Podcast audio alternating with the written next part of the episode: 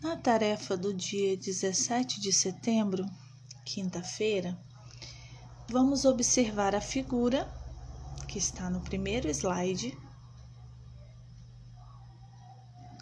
É a figura da Joaninha. Joaninha.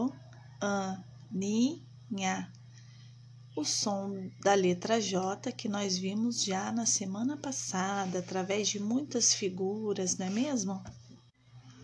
Relembrando esse som, nós vamos pesquisar, recortar e colar ou somente desenhar figuras que comecem como Joaninha, com o som da letra J, ok? Boa atividade!